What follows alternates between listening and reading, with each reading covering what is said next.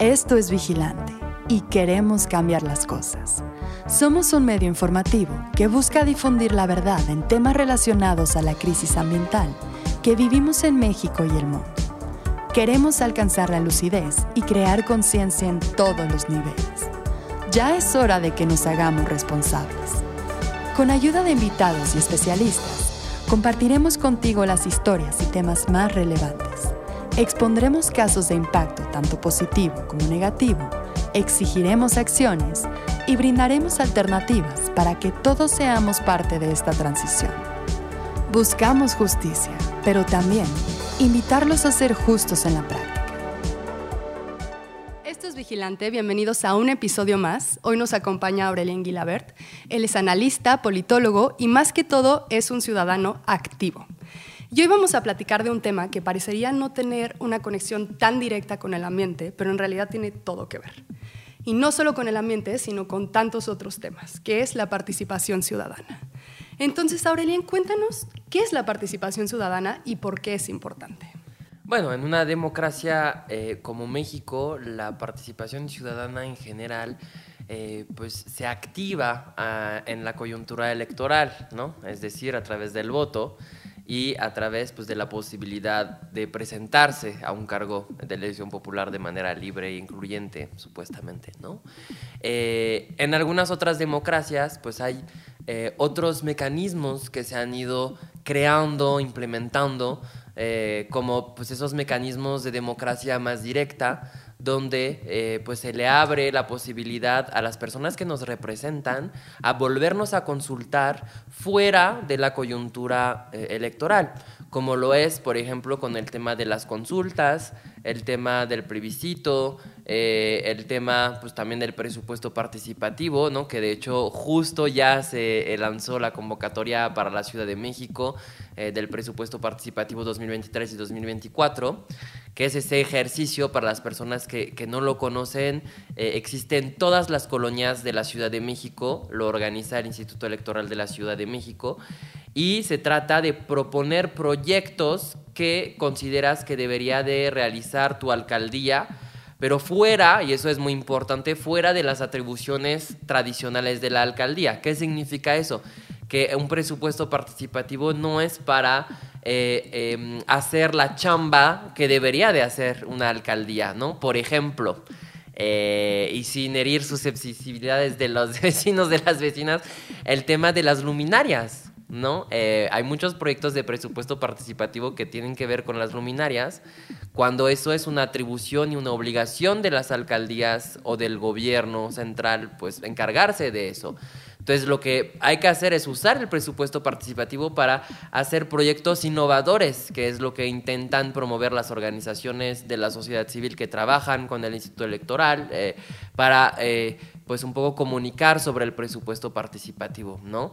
Eh, hay todo un tema, por ejemplo, si hablamos de medio ambiente, hay proyectos padrísimos de jardineras polinizadoras, por ejemplo, ¿no? De recuperación incluso de remanentes urbanos, ¿no? O de banquetas, pero con una visión socioambiental que a mí me parecen sensacionales. En fin, hay un montón de proyectos creativos y es la oportunidad no solamente de proponer, sino también de votar, ¿no? Eh, después se ponen a consulta todos esos proyectos que pasaron el filtro eh, de las alcaldías.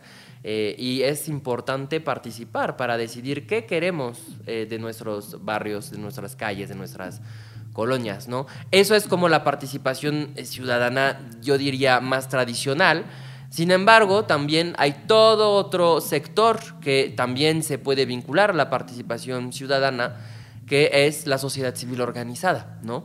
Tú puedes formar parte de una organización, está el derecho de libre reunión y asociación reconocido en nuestra Constitución, ¿no? Entonces, es esa parte como más eh, filantrópica o más eh, de solidaridad humana, ¿no? Participar en una organización de la sociedad civil. Y de hecho, muy pocas mexicanas eh, y mexicanos participan activamente en una asociación civil. Y qué bueno que mencionas esto, porque justo quería hacer el esfuerzo de llevarlo un poquito más allá de la política, por difícil que sea. porque muchas veces cuando viene con este término, la gente puede decir no quiero saber nada y deja de involucrarse. Recuerdo una persona que me decía todo el tiempo que todo en esta vida es política. Y yo no lo veía de esa manera y decía, es que no, y yo no quiero tener nada que ver con la política. Entonces vale la pena buscar justo ese ángulo que nos acerque de manera orgánica a participar y que no todo tiene que ver con partidos políticos y con todas estas cargas que tenemos, sino buscar esa entrada que nos parezca atractiva. Y como decía en un inicio y tú lo mencionaste ahorita, son tanto los temas que tal vez no es el medio ambiente, pero me llama la atención una cuestión social, me llama la atención una cuestión cultural siempre hay un espacio para involucrarnos y empezar a reconocer que tenemos un rol que tenemos que jugar activamente, ¿no? Cuéntanos con qué herramientas o mecanismos contamos en México para ejercer esta participación ciudadana. Bueno, como comentaba, está la parte pues, del voto, eh, que hay que hablar de eso porque hay eh, franjas poblacionales que dejaron de votar. Eh, y entonces eso es muy peligroso porque significa que no se sienten representadas esas personas con la oferta política eh, que tienen en la boleta, ¿no? Eh, y eso es muy triste, eh, más en una democracia tan joven como la de México, ¿no? que podemos decir que pues viene del año 2000, cuando hubo la alternancia partidista, ¿no? sin querer pues platicar de cualquier afiliación, hubo como ese, ese cambio y esa posibilidad de pluralidad de ideas, ¿no? pero las juventudes, por ejemplo, te dicen, no, pues es que vamos a votar por el menos peor. Y eso a mí me, impacta muchísimo y me entristece muchísimo porque, porque no puede haber una persona candidata, para empezar, de la juventud, ¿no? Eh, ¿Por qué tenemos que siempre escoger en lo menos peor en México? ¿Por qué no podemos decir, sí, eso es la vía, eso es el contenido, eso es el programa, eso es lo que quiero para mi país, ¿no? Y entonces, pues por eso es importante intentar votar de manera informada, que ahí es la parte pues más compleja, ¿no? De, eh, bueno, pues no voto por una persona, voto por qué va a hacer esa persona. Y hoy, por ejemplo, que estamos eh, incluso de manera adelantada e incluso de manera impune, porque mucha gente está haciendo actos anticipados de campaña en la impunidad total, eh, se privilegia eh, la persona, se privilegian las figuras, pero no se privilegia el contenido. O sea, hoy yo, no te, yo no te puedo decir, y eso que yo estoy en, en, en, este medio, no te puedo decir qué están proponiendo las personas precandidatas. No, no hay un plan y tampoco hay una escucha hacia la ciudadanía y hacia la sociedad civil. Entonces eso, por ejemplo, eso es un primer eh, mecanismo, el voto informado, y no hay que em, despreciarlo. Es muy importante votar y es nuestro deber como ciudadana y ciudadano ¿no? Eh, participar en las elecciones. Eh, e incluso votando este, pues nulo, o sea, tú puedes anular tu voto si ninguna figura en la boleta te representa, ¿no? Em, en fin, eh, también está la parte de la eh, revocación de mandato, que eso es una figura nueva donde eh, las y los ciudadanos se pueden organizar para pedir que se haga una votación en una entidad definida para que la persona que nos representa ya se vaya porque pues no ha hecho bien su trabajo, ha estado en escándalo de corrupción, en fin, qué sé yo, ¿no? Pero hoy está esa posibilidad con un cierto porcentaje eh, de firmas, ¿no? Mínimo que hay que eh, recolectar para que se someta a votación después eh, hacia la ciudadanía, ¿no? está la, la, figura de la consulta sobre algunos eh, temas en específico que pueden activar también eh, desde el Poder Ejecutivo, por ejemplo, eh, pues si queremos alguna obra o si no queremos obra, en fin, yo creo que esas figuras son muy importantes porque permiten estar en contacto directo con la ciudadanía. Sin embargo, es muy importante que esas, esos mecanismos em, se implementen desde una autoridad electoral autónoma. ¿No? Es muy peligroso cuando em, eh, el poder ejecutivo quiere apropiarse esos mecanismos y pasar por encima de la, de la autoridad electoral, porque la autoridad electoral nos garantiza eh, pues una, una imparcialidad ¿no? En, cómo se organiza la consulta, cuál es la pregunta, eh, cómo se vigila, qué, qué, padrón electoral se va a usar, cómo se van a instalar las casillas, cómo se va a controlar que pues realmente haya una votación libre y secreta, ¿no? En fin, Eh, eh, pero es importante reconocer esas figuras y fortalecerlas, ¿no? Eh, y luego existen pues esos mecanismos como, pues sí, o sea, presupuesto participativo, que son como más en el ámbito local. Y también hay que decir, yo creo, lo que no existe. y eso es importante porque yo soy muy crítico de la democracia representativa actual, y no solamente en México, sino en, todo el mundo en general, em, porque tú votas una vez, eliges una persona o queda elegida una persona, y luego, pues es como un cheque en blanco que le haces a la persona y ni siquiera sabes después cómo va a votar. Eh, y nunca te vuelve a consultar sobre el sentido de sus votaciones, ¿no? Eh, entonces, eso es muy raro. O sea, cuando te pones a pensar de cómo yo estoy eligiendo a una persona tres años, seis años, y nunca me vuelve a preguntar qué pienso. Y es una manera también de desresponsabilizarnos como ciudadanía y eso está mal. Y hablando, bueno, de estos mecanismos, ya hablamos también un poquito, eh, pues digamos, de las fallas, pero siendo realistas, ¿qué tan accesibles son y qué tan fácil es hacer uso de los mismos con éxito? No, pues es muy difícil, justo es esa parte em, de los candados que pone el sistema, un sistema representativo democrático que al final de cuenta no es representativo. Em, si tú ves eh, la composición, por ejemplo, de las cámaras del Congreso de la Unión o de los propios congresos locales, no hay una representatividad de la población. Eh, empezando por el tema de la paridad, que supuestamente por primera vez tenemos 50% de mujeres, 50% de hombres, pero cuando te vas más a la realidad de las cosas, las mujeres no ocupan los cargos de toma de decisión más importante adentro de esas instituciones, ¿no? Por ejemplo, cuántas mujeres están en la Junta de Coordinación Política, que es ese órgano que reúne todas las coordinaciones de los partidos políticos y que toman las decisiones de todo el poder legislativo. No hay mujeres, ¿no? Este, hay una en la Cámara de Diputados. Em, entonces, eso es, es complicado.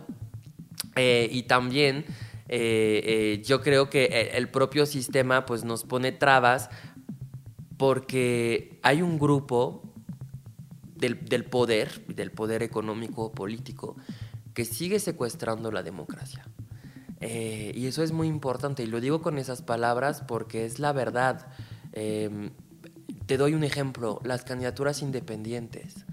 En la Ciudad de México es más fácil crear un partido político nuevo que ser un candidato independiente a la jefatura de gobierno en términos de requisitos, ¿no? Eh, e incluso para crear un, un, partido político es una, o sea, es una batalla terrible. O sea, nosotros con un grupo de amigos intentamos un día hacer esa locura, entonces hablo en carne propia, ¿no? Decir, o sea, son requisitos que incluso se contradicen entre ellos en el tema de, de los plazos, de las fechas. Eh, es terrible. Cuando al final de cuenta tú podrías pues poder crear un partido político, ¿no? O sea, el pluralismo de ideas es justo uno de los conceptos de la democracia. Y como ciudadanos ante esto, ¿qué podemos hacer? ¿Tenemos alternativas? ¿Cómo podemos atender estas demandas insatisfechas? Bueno, yo creo que primero informarse. Eh, esa parte es muy importante y, y hay que partir de un diagnóstico que también es muy triste. Eh, es una cifra que yo doy este, eh, muy seguido. Eh, más de 8 de cada 10 mexicanas y mexicanos no piensan que la democracia es el mejor de los regímenes políticos. Eso es una cifra del Latino Barómetro que mide pues, el, fortalecimiento democrático en, en la región. entonces, partiendo de ahí, es complejo, ¿no? O sea, entonces, si no quieren una democracia, ¿qué quieren? ¿No? Y eso es el peligro. Eh, y yo, eh, por eso hay que informarse. Luego también cuando le preguntas a la gente, ¿quién es tu representante? ¿Cómo se llama tu diputado o tu diputada? Em, ¿Cómo votó? ¿Qué trabajo ha hecho? Eh, la gente no sabe. Entonces sí hay una parte de rendición de cuentas que hay que obligar a nuestros representantes a hacerla. Pero también hay una parte de formación cívica y de responsabilidad que, que, que debemos también de asumir, ¿no? Luego, ojo, o sea, esa parte es una crítica, pero también hay que entender em, todo un trasfondo em, que está detrás de esa falta de información y tal vez esa falta de participación. ¿Cuál es? Te voy a dar un ejemplo. Lo reflexionaba con los amigos justo hace unos días. Eh, eh, imagínate, si yo vivo en Ecatepec, eh, me tengo que trasladar y hago este, una hora y media o dos, hasta dos horas en mi día a día este, para ir a trabajar. Trabajo una jornada al menos de ocho horas, al menos, porque eso casi nunca se cumple. Luego me regreso a mi casa, vuelvo a hacer hora y media, dos horas. Llegas a tu casa, tienes que hacer las tareas del hogar. Si tienes hijos, encargarte de tus hijos, las tareas del cuidado, este, pensar eh, qué, va, qué, cómo, qué vas a comer mañana y todo eso. ¿En qué momento vas a pensar, informarte y participar? O sea, primero hay que darle calidad de vida a la gente, derechos laborales, eh, derechos a la movilidad digna, accesible, a un buen trabajo. Y luego es cuando vamos a poder construir la, la democracia. Desgraciadamente es así. Pero hay que, hay que reconocer que hoy informarse y participar es un privilegio. Y hasta, y hasta que no reconozcamos eso, no vamos a avanzar como democracia. ¿Y qué rol consideras que juega la tecnología en todo esto?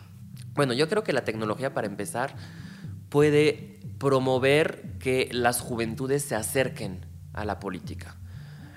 Y no a los partidos, eso es muy importante los partidos son unos de esos eh, poderes que han secuestrado también la política, ¿no? Eh, la política es el arte de resolver, el arte de crear, el arte del consenso, de ponernos de acuerdo. Yo creo eh, que los partidos han desvirtuado porque se basan en el choque, en la polarización, en el estás conmigo, estás contra mí, y no eh, las tecnologías justo pueden empezar a romper esa parte del conflicto eh, eh, que no se basa en, contenido. entonces pueden informar, puede ser una herramienta de consulta. O sea, imagínate que algún día se les ocurra a la Cámara de Diputados desarrollar una app donde antes de cada votación tu representante te pregunta a tu electorado cómo tiene que votar no para obligarlo, pero para por lo menos tener el pulso, ¿no? El pulso de qué opina mi, gente, la gente que yo represento. Ajá, exacto, ¿no?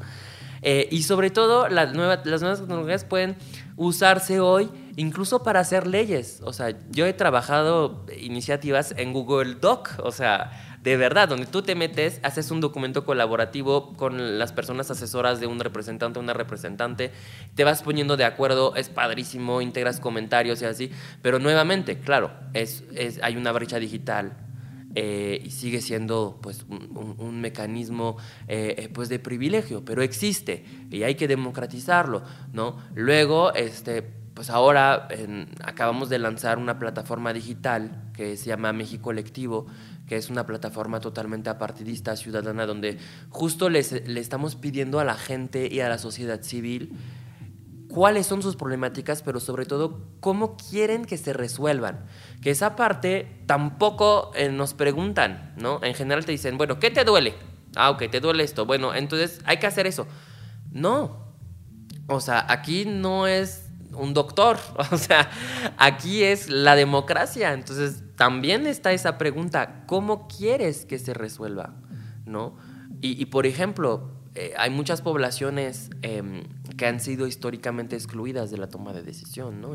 que hoy representan las famosas minorías, que yo digo que son las mayorías, porque cuando los vas juntando, son las mayorías, personas con discapacidad, pueblos indígenas, mujeres, eh, poblaciones LGBTIQ, juventudes, ambientalistas, en fin, si tú juntas todas esas poblaciones y le dices, ¿cómo quieres que sea tu país? ¿Cómo quieres que sea tu democracia? Eso es lo que pretende un poco pues, la plataforma de, de México Colectivo, ¿no? Donde pues estamos proponiendo que la gente nos manden sus propuestas, sistematizarlas y presentar un documento a todos los partidos en, el mes de junio, ¿no? Em, y además vamos a, claro, a organizar como acciones más presenciales para mm, intentar romper con el tema de la brecha digital o mitigar. Pero te voy a decir, hoy eh, muchísima gente tiene un celular, por ejemplo, y hay espacios donde te puedes conectar de manera gratuita, que eso hay que reconocerlo de la ciudad, ¿no? El derecho a la conectividad. Eh, y eso es una maravilla, porque todas las personas pueden opinar, entrar, este, participar, ¿no?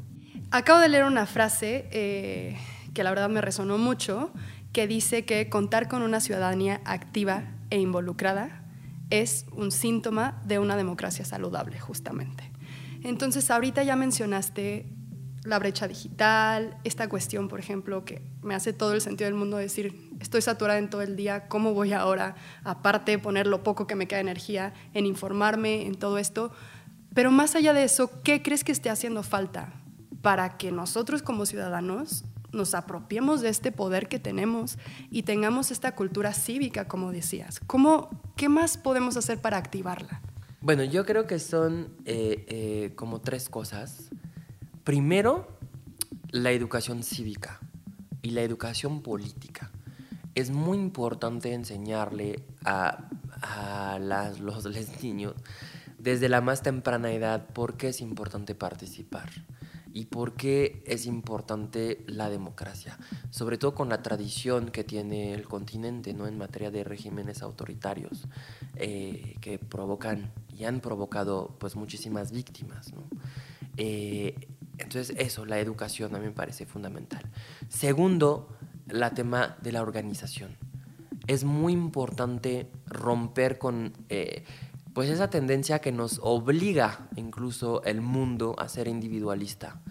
Eh, es un modelo, que es el famoso modelo neoliberal, desgraciadamente, donde pues tanto el poder económico y el poder político eh, privilegia el tema del individuo sobre lo colectivo.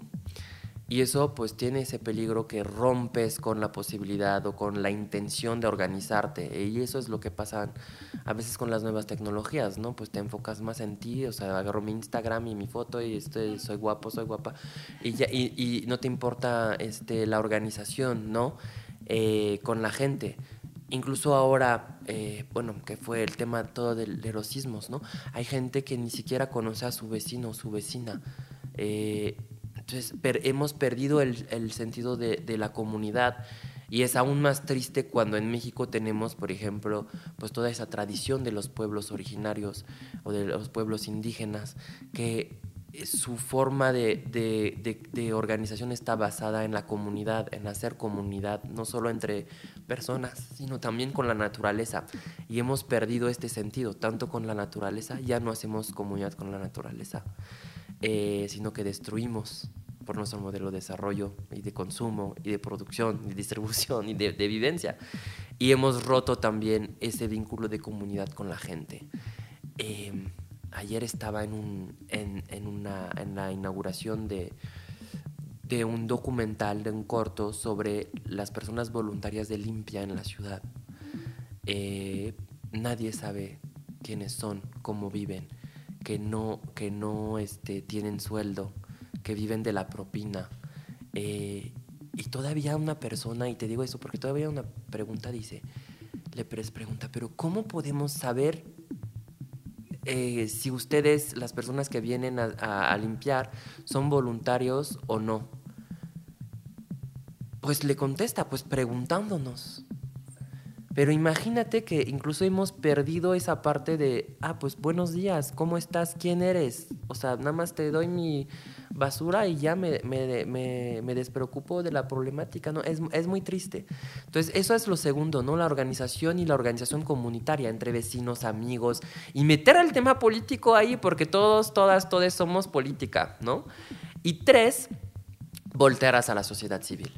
Eso me parece fundamental. Creo que eh, pues tenemos una sociedad civil también muy reciente, ¿no? En términos de consolidación, que viene de, del sismo del 85, ¿no? De este auge de la sociedad civil, de la organización ciudadana.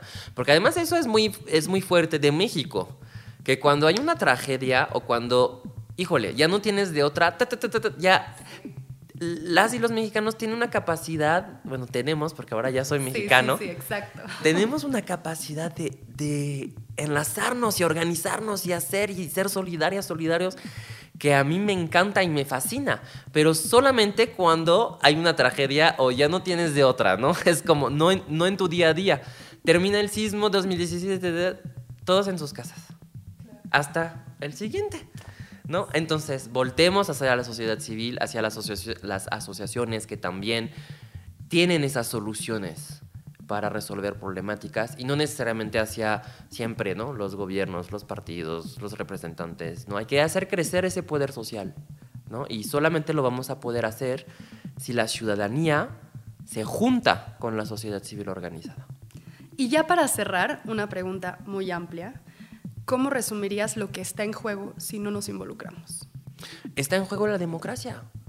O sea, eh, definitivamente, eh, si, si, si, te digo este, que 8 de cada 10 mexicanos y mexicanos no creen en la democracia, pues entonces, si dejamos de votar, si dejamos de eh, preocuparnos sobre lo que pasa en nuestras calles, sobre las decisiones que toman, sobre el dinero que se reparte, porque las los diputados también votan cómo se reparte el dinero y no consultan a la, a la ciudadanía. a mí me gustaría que me preguntara mi diputada, sí estoy a favor de que haya un aumento tremendo de los aumentos este, incluso más importantes en el mundo del presupuesto para el poder militar, para el ejército. Yo no estoy de acuerdo. ¿Por qué no me... A ver, yo, yo, este, tú eres mi representante y no me preguntas si vas a votar a favor de esto. O sea, no. Y yo lo voy a vivir al final de cuentas. Exacto. Entonces, eso es el peligro, que primero pues tengamos un retroceso democrático y pues caigamos en regímenes autoritarios o personalistas donde pues privilegiamos más a una persona porque nos cae bien o nos cae mal, pero no nos importa sus ideas. Y dos, pues es un retroceso, puede llevar este, a un retroceso en materia de derechos que eso es, es una parte que muchas personas no entienden. Piensan que cuando ya se adquirieron los derechos, ya está. No, los derechos eh, no se regalan, los derechos se exigen, se garantizan, se pelean. Y hay gente que murió por, por poder votar hoy. O sea, imagínate las mujeres, ¿desde cuándo pueden votar? Desde muy poquito, ¿no? Y porque hay mujeres que se pusieron al frente y todo, ¿no? Entonces, si, nos despreocupemos y no asumimos nuestra responsabilidad, pues podemos caer en un retroceso en materia de derechos. Los derechos nunca son para siempre. Y esa parte es, la, parte que hay que hacerle entender a las personas y sobre todo a las juventudes para que nos digan también qué quieren y cómo lo quieren. Ha salido muchas veces ya en el programa esta cuestión de que contamos con muchas eh, legislaciones, herramientas, políticas públicas, pero que esté esta parte de echarlas a andar y realmente ponerlas en práctica. Entonces, pues es esta parte que nosotros también tenemos que estarlo empujando y pues de la gran responsabilidad que tenemos por cuidarnos a nosotros mismos y no dejarnos a la suerte de, de unos cuantos, ¿no? Bueno, pues agradezco muchísimo tu tiempo y todo tu conocimiento. Espero que esto ayude a crear muchas reflexiones en muchas personas y que nos involucremos cada vez más en la causa que creamos. Muchas gracias. Aurelien. Gracias a ustedes.